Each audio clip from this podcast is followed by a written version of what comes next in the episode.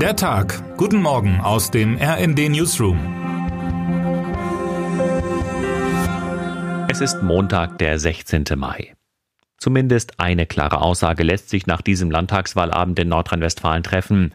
Die bisherige Regierungskoalition aus CDU und FDP ist abgewählt. Während die CDU mit dem amtierenden Ministerpräsidenten Hendrik Wüst bei den Bürgerinnen und Bürgern zwar leicht gewinnt und sich mit 35,7 Prozent der Stimmen als Wahlsieger feiern darf, verlieren die Freien Demokraten im Vergleich zur Wahl vor fünf Jahren fast sieben Prozentpunkte. Eine deftige Enttäuschung für die FDP und ihren Bundesvorsitzenden Christian Lindner. Wir haben eine desaströse Niederlage zu verzeichnen, bilanziert Lindner am Abend. Es ist ein schwieriges Jahr für die FDP. Obwohl sie seit gut sechs Monaten im Bund regiert und dort vermeintlich ihre Vorstellung von Freiheit ein zum anderen Mal durchsetzt, zeigt sich auf Landesebene kein Effekt.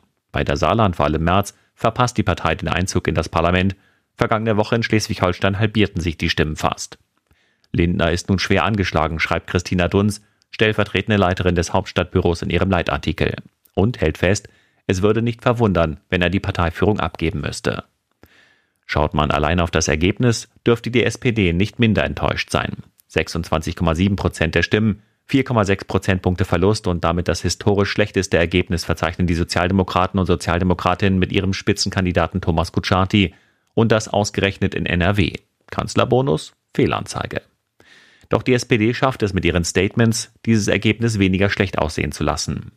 Auch wenn die CDU vor uns liegt, die Sozialdemokratie steht bereit, auch für eine Landesregierung hier, sagt Kutschaty auf der Wahlparty in Düsseldorf.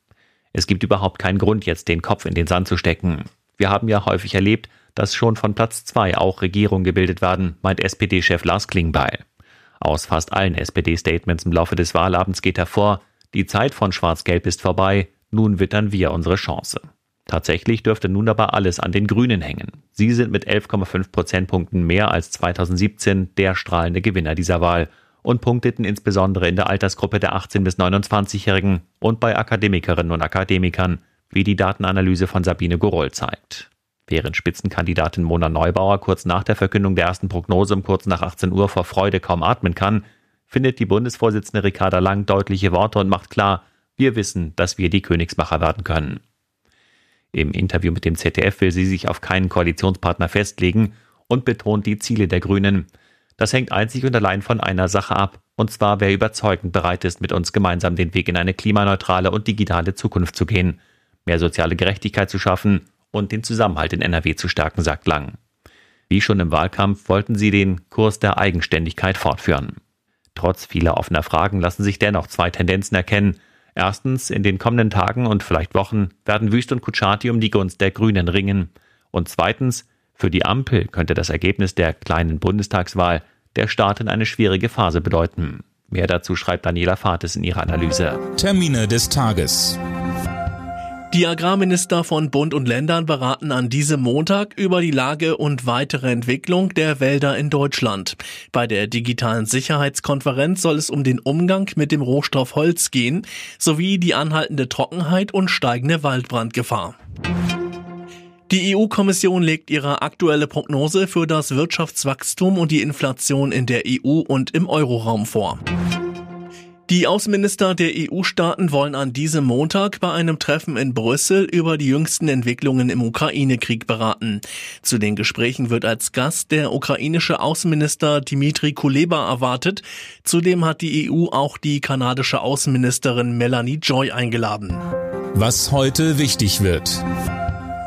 Die Tarifverhandlungen für die Beschäftigten in den kommunalen Sozial- und Erziehungsberufen treten heute in die entscheidende Phase ein. Nach zwei erfolglosen Verhandlungsterminen treffen sich die Gewerkschaft Verdi und der Beamtenbund DBB in Potsdam zum dritten und voraussichtlich letzten Mal mit der Vereinigung der kommunalen Arbeitgeberverbände VKA. Bis einschließlich Mittwoch wollen beide Seiten beraten. Ziel der Gewerkschaften ist es, bessere Arbeits- und Lohnbedingungen für rund 330.000 Kita-Erziehungskräfte und andere Beschäftigte in sozialen Berufen durchzusetzen. Die letzte Verhandlungsrunde war am 22. März ohne Ergebnis zu Ende gegangen. Seitdem kam es in weiten Teilen Deutschlands immer wieder zu Warnstreiks. Und damit wünschen wir Ihnen einen guten Start in den Tag. Text Chantal Ranke, am Mikrofon André Glatzel und Sönke Röhling. Mit rnd.de, der Webseite des Redaktionsnetzwerks Deutschland, halten wir Sie durchgehend auf dem neuesten Stand. Alle Artikel aus diesem Newsletter finden Sie immer auf rnd.de slash der Tag.